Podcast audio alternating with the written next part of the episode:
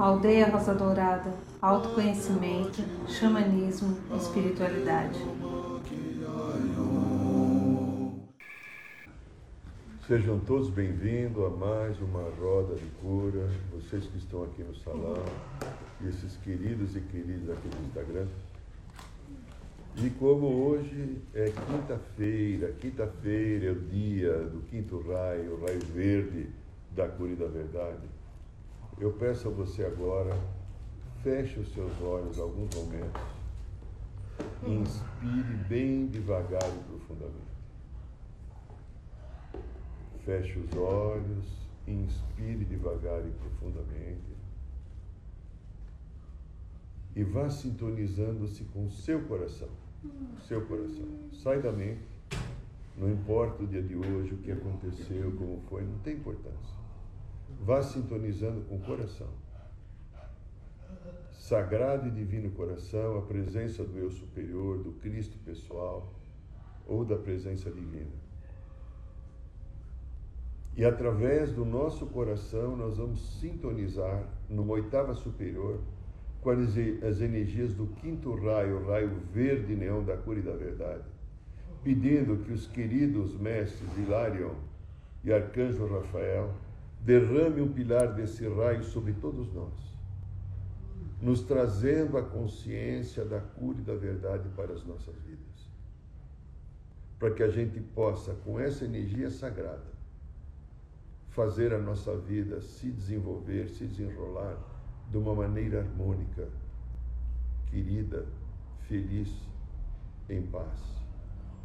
E que essa energia sagrada entre pelo canal interno no centro da cabeça, passe por dentro de nós e venha parar no coração, ativando o chakra cardíaco, que é da própria cor verde desse raio. Para que o nosso coração esteja na paz, na harmonia e num bem, para eu construir a minha vida de uma maneira harmônica e feliz. Que assim seja.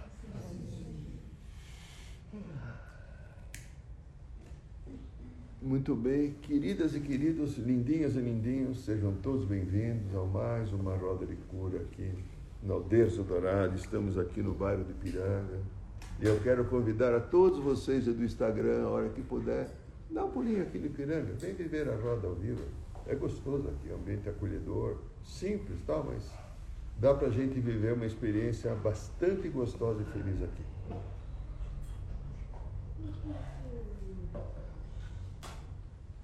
Cada um de nós está vivendo um momento agora nessa, nessa atual circunstância evolutiva do planeta. Cada um de nós está vivendo as histórias que não foram bem enfrentadas em outras épocas. Todas as nossas histórias que não foram bem enfrentadas, elas vêm à tona agora. Vamos imaginar que eu seja uma pessoa que sempre tive ciúmes. O ciúmes vai vir agora e vai aflorar. Vamos imaginar que eu sempre fui uma pessoa muito raivosa, me irritava com qualquer coisa. A raiva vai vir firme para mim. Vamos imaginar que eu fosse uma pessoa que guardasse muita mágoa as mágoas vão vir e eu vou ter que lidar com elas. Se eu fosse, se eu sou, se eu, se eu sou uma pessoa com muito medo, o medo vai vir e eu vou ter que lidar com ele. Cada um de nós está vivendo um momento porque um sino cósmico, que talvez ele não faça plim-plim, talvez tenha outro barulho, já soou e ressoou nesse quadrante do universo onde está o nosso sistema solar dizendo, numa ordem divina da criação, tudo que está aí tem que evoluir. Tudo que está aí tem que crescer. E nós, seres humanos, que estamos vivendo a experiência mais difícil de todas, que é a experiência da terceira dimensão, nós nos acostumamos a determinados padrões de vida, porque a sociedade é assim. Na sociedade encontramos manipulação, na sociedade encontramos corrupção, na sociedade nós encontramos o desrespeito pela lei, pela vida, pelo próximo. Todo esse espelho que está na sociedade reflete também dentro de nós, porque o inconsciente coletivo da humanidade age de uma maneira firme enquanto uma quantidade enorme de pessoas não aprenderem a viver a energia do amor. Então nós vamos vivendo os desafios da vida e lidando com cada desafio, o exterior e o interior, às vezes de uma maneira não muito harmônica. Vivendo às vezes o desafio de qualquer jeito. Sem assumir a responsabilidade que eu sou o construtor da minha vida. É muito comum nós encontrarmos pessoas no nosso caminho, e às vezes somos nós também essas pessoas, que nos queixamos muito porque algo não aconteceu, uma pessoa não funcionou do jeito que eu queria, alguém não correspondeu à expectativa, não me deram atenção que eu acho que eu era devida, não cumpriram uma palavra comigo, ou, em outros casos, alguém me enganou, me passou a perna, me traiu, que também são fatos que E como eu reajo diante de tudo aquilo que a vida traz? Porque a vida traz para cada um de nós inúmeras possibilidades e circunstâncias. Vai depender de como eu lido com cada uma delas. E normalmente a maneira de eu lidar com aquelas coisas que são, ou que não são as agradáveis, são aquelas coisas que exigem de mim uma atitude um pouco mais firme para eu aprender a domar determinados sentimentos de desequilíbrio que todos nós trazemos, sem nenhuma exceção. Eu dou vazão àquilo que dói, àquilo que é o machucado, àquilo que está em desarmonia, ou eu tomo uma atitude para fazer uma nova escolha. Tudo o que acontece comigo agora já foi uma escolha minha em outro momento. E tudo que vai acontecer agora são escolhas que eu pedi para que viesse para mim, porque a minha própria energia que eu emano, que está aqui nesse campo acima de mim, ela atrai. Atrai para que eu aprenda a colocar a ordem cósmica e divina naquilo que é o caminho da minha vida. Grande parte, ainda infelizmente, das pessoas quando as coisas vêm para serem trabalhadas, entendidas, superadas, perdoadas, amadas, compreendidas, a tendência da grande parte, infelizmente, da humanidade é repetir os, os vícios antigos. Então, é muito comum alguém falar, mas você não sabe o que ele ou que ela me fez. Tá, ele fez isso, fez aquilo, eu fiquei desesperado, eu fiquei desesperada, doeu demais, eu estou triste. Só que a pessoa não parou para entender que essa tristeza já existia dentro dela.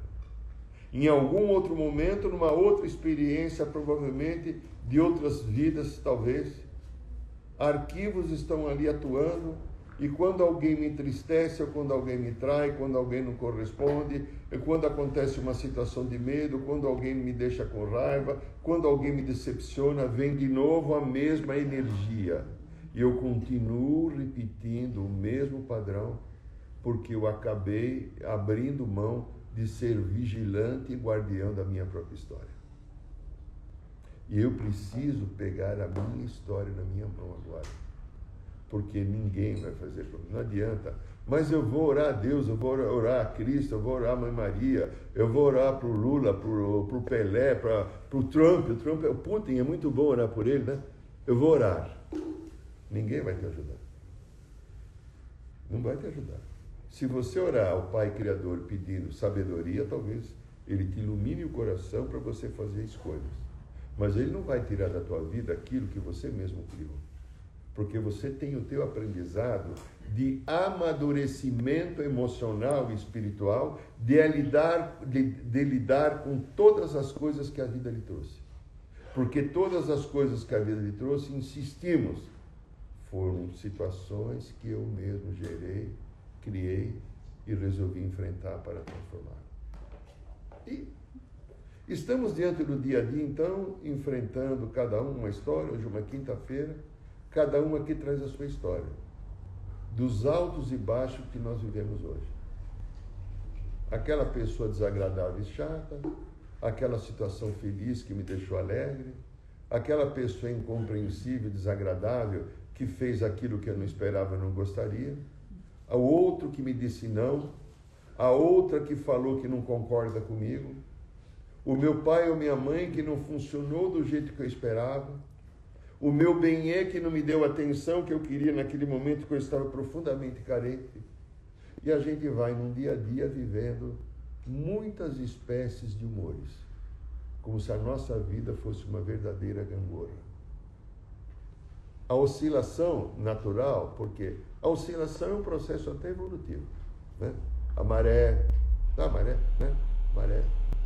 A ressonância Schumann, que fala da vibração da Terra. Tudo o processo da vida, ele é oscilatório. Agora, todos os picos para cima e para baixo, eles provavelmente são geradores possíveis de desequilíbrio. Então eu posso estar vivendo o meu dia, não é todo dia que eu estou afinado com o meu bem, com a alegria, com a paz, porque eu tenho coisas que me incomodam, que não estão acertadas dentro de mim, que ainda não estão bem entendidas, e elas vêm à tona. Para que eu possa trabalhá-las, enfrentá-las, transformá-las.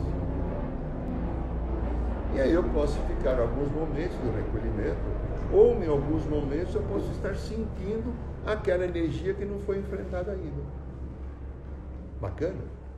Mas transformar uma energia que não foi enfrentada em vários dias de dor, de sofrimento, de tristeza, porque não aconteceu do meu jeito, porque Deus não permitiu, porque aquele emprego não saiu, porque aquela pessoa não correspondeu à minha expectativa, porque o meu bem não deu carinho na hora que eu queria, aí já começa a entrar num nível que eu desconfio que pode ser patológico. O que é um nível patológico? Patologia, né? O nível patológico é tudo aquilo que machuca muito a nossa vida, tira a gente do nosso centro e faz a gente sair do amor. É muito simples, né? Provavelmente todos nós tenhamos alguns momentos durante o dia um desses níveis patológicos, que o querido tio Freud chamava das nossas neuroses. Ok. Você não tem obrigação de estar perfeito. Você não tem obrigação de saber tudo. Você não tem obrigação de manter o teu equilíbrio. Mas acredito que seja interessante e necessário você ser um buscador da tua verdade. Para entender por que, que você funciona assim. E, normalmente, o que acontece com as pessoas? Então, o Joaquim falou uma coisa desagradável, eu me magoei com aquilo. Onde já se viu? O que, que o Joaquim falou para mim? Olha só o que ele disse de mim, ele me desrespeitou. Pode ser até que o Joaquim tenha desrespeitado, isso é possível, que às vezes é verdade. Aí eu vou ficar com aquela história que o Joaquim falou alguma coisa de mim, não me respeitou, isso vai ficar dentro de mim, na minha mente, reverberando, envenenando a minha vida, envenenando a minha saúde, envenenando a minha harmonia, a minha vibração, ficando com mágoa do Joaquim, com raiva do Joaquim, às vezes até com ódio do Joaquim, em casos mais graves, porque o Joaquim que estava talvez vivendo um momento difícil, talvez estivesse vivendo um momento de dor, talvez estivesse em desequilíbrio, jogou a dificuldade dele em cima de mim e a dificuldade dele enganchou com a minha. O que, que eu posso fazer numa situação assim? Às vezes o Joaquim falou uma coisa que era verdadeira. E o ego meu, da personalidade, da arrogância, reage ferozmente com aquilo que o Joaquim falou. Onde já se viu você, Joaquim, falar isso de mim? Você está pensando que isso é o quê? Só falta mostrar o, caixa, o crachá da Globo e dizer assim, eu trabalho na Globo, né? Sabe? Né? Mas, às vezes o Joaquim pode ter sido injusto mesmo. Só que acontece uma coisa, quase que sempre o ser humano reage da mesma maneira uma injustiça que às vezes é praticada porque a pessoa fez uma ferição ou uma leitura errônea e jogou em cima de, de você talvez uma inverdade, ou ele viu um traço da sua personalidade que não é legal e também fez um comentário às vezes forte e pesado. Quase que sempre eu ajo da mesma maneira. Por qual motivo? Pelo simples fato de que aquilo que o Joaquim falou para mim e desenvolver um determinado sentimento, pode ser variado esse sentimento, eu não parei para fazer uma coisa muito simples. Joaquim falou isso, isso me deu raiva, ou isso me deu tristeza, ou isso me magoou, ou, ou deixa eu olhar aquilo que o Joaquim falou, porque ele mexeu comigo.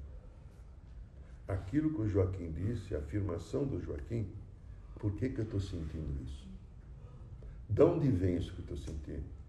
Porque aquilo que o Joaquim falou e provocou esse sentimento, acreditem, repito de novo hoje, esse sentimento, essa emoção já estava em você.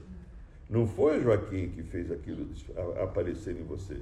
Não foi através do Joaquim que apareceu uma coisa nova, um sentimento descompensatório. Essa energia já estava dentro de. O Joaquim, ao, a tomar a atitude que ele tomou, mostrou algo que estava em você que você até hoje não aprendeu a lidar, porque você não teve até agora a morosidade exata para olhar para você e entender por que, que você está sentindo isso. Quase que sempre, o que, que nós fazemos? Ah, deixa para lá, ah, não quero saber. Vai. É. Aí, às vezes, no consultório é muito comum, mas por que você está sentindo? Ah, não sei, não quero saber. E às vezes eu não sei, porque algumas pessoas vão fazer terapia, né? porque não sabem, não, não quero saber. Veja, é comum na sociedade nós fazermos isso. Uma mãe que dá uma bronca e magoa um filho uma filha. Um pai que dá uma castrada legal devido ao valor dele emocional, que é um pouco diferente da mãe, machuca, fica um filho uma filha chorosa. Aí eu vou ficar com mágoa do meu pai 15 dias, 20 dias ou o resto da vida. E eu não paro para olhar. Por que, que aquilo que o meu pai fez, que pode ter equilíbrio ou desequilíbrio, justo ou injusto, não importa. Por que está provocando em mim essa dor? Qual é o lado meu que ainda não foi ativado para eu falar, pera um pouquinho, deixa eu olhar para mim, deixa eu buscar um caminho para eu consertar a minha vida. Tem o conserto com C e o conserto com S, né? Veja qual é o conserto que você quer escolher para você, para colocar a tua vida em dia. Porque senão, outro pai, outra mãe, outro Joaquim, pode ser que depois não seja mais o seu Joaquim, seja o Manuel, né? Entende? Vai chegar e vai colocar de novo um valor em cima de você. A coisa mais comum que a gente vê e que no consultório é muito claro, as pessoas vão com muita mágoa. Grande parte das mágoas são com pai e mãe. Ou outras, outro pedaço tão importante quanto é com o benê. O benê fez isso, o benê deixou de fazer aquilo, o benê não correspondeu à minha expectativa. E aí então, o que, que acontece comigo? Eu me magoo porque o benê não agiu do jeito que eu queria, porque eu queria me sentir seguro ou segura com a atitude do benê, e eu estou magoado porque o benê não me deu a segurança que eu queria que ele me desse. E ele não tem competência, porque a segurança sou eu que tenho que ter. Mas eu jogo em cima do Benê, porque ele foi um grosseiro, uma grosseira, um vagabundo, uma vagabunda, e às vezes até alguns palavrões no meio, exigindo e querendo que o Benê correspondesse ao meu pai ou minha mãe, é muito comum, não fez algo que eu queria, não me deu o que eu queria. A minha mãe nunca está disponível para me dar carinho. Às vezes uma pessoa de 25 anos que fala isso ainda. Uma pessoa de 25 anos deve estar com uma criancinha de 3 lá dentro dela ativada, querendo ainda que a mamãe dê TT na, na boca, né? Ou leitinho, mamadeira, ou a papinha na colherinha, papinha bem amassadinha assim para não engasgar, né? E nós fazemos isso e não paramos para olhar a história que dá dentro de nós, a nossa criança exterior. Por que, que eu estou agindo assim? O que, que eu posso fazer por mim? Por mim para que eu tenha uma qualidade de vida e tudo aquilo que a minha mãe, meu pai, Joaquim, o Manuel, uh, o Pedro, a Joana, a Cida, qualquer um que seja, até o Irineu falou, não me incomoda. Por quê? O que, que eu posso fazer por mim? Eu tenho que parar para olhar para mim. Porque eu não tenho o hábito de olhar para mim enquanto eu não desenvolver o hábito, o hábito da leitura interior, de olhar através do meu coração, o sentimento que está vindo, eu continuo nessa roda viva da coisa. Passando por cima, encavalando um monte de sentimentos, um monte de emoções, como é que fosse aquele desenho do pica-pau que ele coloca uma mão em cima da outra e fica um monte de mão assim, uma pilha de mão. Eu vou encavalando esses sentimentos. O que, que eu fico congestionado? aí eu paro de ter alegria, eu paro de ter prazer na vida. Aí a criatividade, que deveria ser o processo da minha escolha, do meu caminho, não existe mais. Lembro bem quando eu estudei psicodrama, há muitos anos atrás, o Jacó Levi Moreno, que foi o criador do psicodrama, ele falava uma coisa muito interessante, que eu nunca mais esqueci. O ser humano só pode ser feliz se tiver criatividade e espontaneidade. Como eu vou ter criatividade e espontaneidade para ser feliz se eu estou magoado com o Joaquim com a, ou com Manuel? Como eu vou ter alegria espontaneidade se eu fico ainda brigando com a minha mãe com meu pai? Ou com uma pessoa amiga que eu gosto, mas que não corresponde à minha expectativa, que às vezes eu fico tentando tomar a conta da vida da pessoa. Ah, os tomadores de conta é muito interessante. É que aqui eu, tenho, eu sei que nesse salão não tem ninguém assim. Tomadores de conta. Aqueles que acham que tem a solução para a vida da outra pessoa e fica muito sentido e magoado ou excessivamente preocupados ou preocupados quando aquela pessoa que é objeto da sua conta ser tomada, porque foi Deus que pediu, Deus um carinho, foi desce lá na terra e toma conta da socorro. Então você vai tomar conta da socorro. E você fica vigiando a socorro, tudo que a socorro fizer que você não acha que é legal, você chama a atenção dela, exige que a socorro muda, cobre dela, brigue com a socorro até ela fazer. E o livre-arbítrio da socorro não está.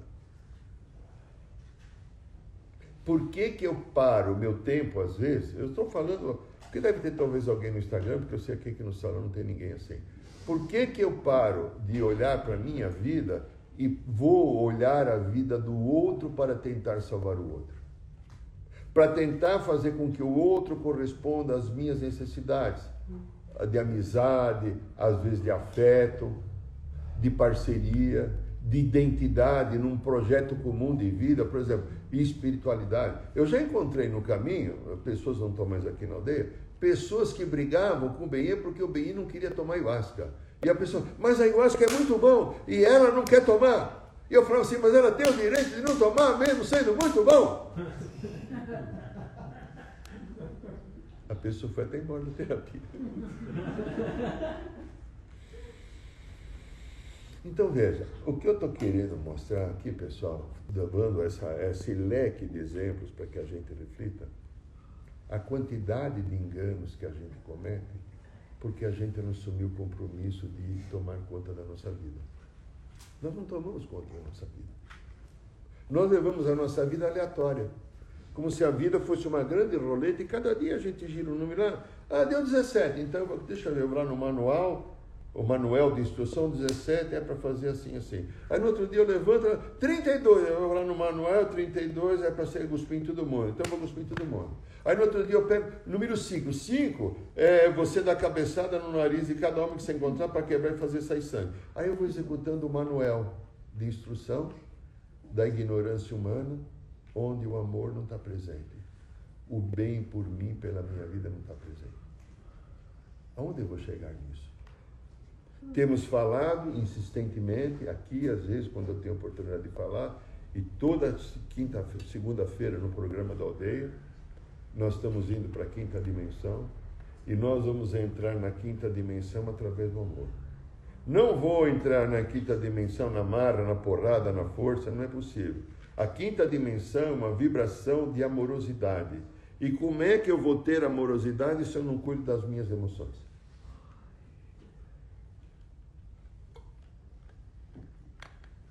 Como dá para eu viver uma frequência do amor se eu não vivo amor comigo, com as minhas coisas? Eu me trato como se fosse uma coisa. Eu me trato de uma maneira jostosa. Entenderam o que é jostosa? Espero que sim. Então veja. O caminho está aqui. A vida está aqui na minha frente.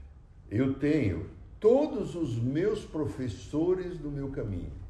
Quem professor? Sim, mamãe, papai, irmãos, primos, tios, avós, amigos, colegas, namorados, namoradas, esposas, maridos, é, trabalhos, chefes, são meus professores.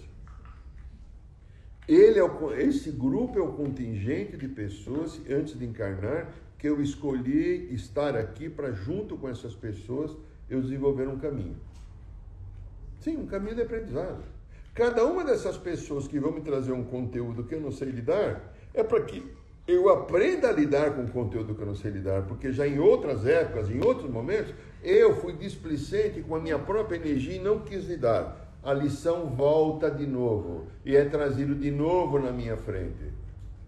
Eu nunca esqueço uma vez, muitos anos atrás, no tempo que eu era espírita, eu estava lendo um livro, eu não lembro se é Memória um Suicídio, já não lembro mais, porque é um livro que eu li acima de 40 anos atrás. E ele contava a história de uma, de uma, de uma moça que tinha se suicidado. Então, essa moça, depois de ficar muito tempo no umbral, ela foi resgatada pela espiritualidade, levada para um ponto de socorro, uma cidade espiritual, para ser tratada, porque ela tinha que ter uma nova encarnação para resgatar a atitude de suicídio. E naquele planejamento que estamos falando, já aqueles que estavam ditando o livro para o médium, né, falavam assim: ela vai vir, ela vai nascer uma pessoa tetraplégica, porque ela tirou a vida, por causa disso ela desequilibrou todo o seu conjunto harmônico de energia do campo perispiritual, né, que é, vamos chamar assim, é, o corpo astral, né, ou emocional, e por causa disso as feridas que ela lançou estão impregnadas, ninguém pode tirar, só através de uma nova vida no novo corpo, então ela vai ter que nascer numa vida bastante doente e ter uma vida muito difícil e vai viver justamente o período dessa doença, aqueles anos que ela abreviou ao se suicidar. E depois, numa outra vida, ela vai vir com a saúde perfeita. Porém, a mesma situação que a levou ao suicídio vai voltar, porque foi uma situação que ela criou em outra vida. Aí foi perguntado alguma coisa e alguém falou algo assim: é a terceira vez já que ela se suicida. Então, certamente esta alma estava perdendo acima de mil anos de possibilidade evolutiva por estar repetindo um padrão. Que bom que nós não estamos nessa frequência. Mas é um medo, a arrogância, os ciúmes, a inveja, querer ter razão, razão, a raiva. Tá, isso aqui é nosso, é tudo nós, é meu e de vocês, de todos nós. Como é que nós lidamos com esse processo? Está na hora de eu buscar um caminho através do coração, porque a mente não explica isso. A nossa mente não tem competência. Mas se eu me recolho no centro do meu coração para sentir e meditar, o que, que acontece? Eu tenho a chance de encontrar caminho. Algum um ano e pouco atrás, a espiritualidade nos passou duas meditações que estão no site da aldeia. Uma de 21 minutos cura é, emocional e espiritual, outra de 28 é cura física, emocional e espiritual. Depois que eles passaram, que eu agradeci muito, porque eu faço praticamente quase todo dia isso, aí veio uma explicação da querida Esmeralda, da sacerdotisa de Avalon. Irmão Irineu, faça todo dia, se puder, e avise todos para fazer, e mesmo que você esteja num dia feliz, porque quando vocês resolvem e ligam essa meditação para fazer, os guias e amigos espirituais de cada um, mesmo que vocês estiverem num dia de esplendor alegria, eles vão vir porque todos que estão aqui na Terra têm muitos fios de consciências e machucados do passado para ser desligados. A meditação está aí. Se você está com dificuldade de se sustentar no teu coração, entra no site, no canal do YouTube Olha a meditação lá, uma de 21 minutos, outra de 28. Cura espiritual e cura, é, cura emocional espiritual e cura física, emocional e espiritual. Faça uma das duas. Busque um caminho para você criar um movimento para que a tua vida aconteça a partir de agora de uma maneira mais feliz. Porque essa felicidade você merece. E se você não a tem ainda, é porque você não está buscando ela ou está buscando no caminho errado. Porque enquanto você para a tua vida para ficar no TikTok ou vendo BBB, a tua vida não vai caminhar. Agora, se você usa o teu tempo para buscar caminhos melhores, certamente você vai começar cada vez mais, através do amor do teu coração, desenvolver competências e entrar em contato com o plano superior do universo. Eu agradeço e abençoo a todos.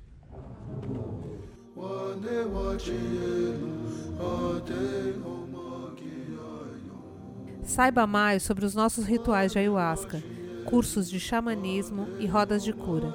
Acesse o site www.aldeiarosadourada.org.br.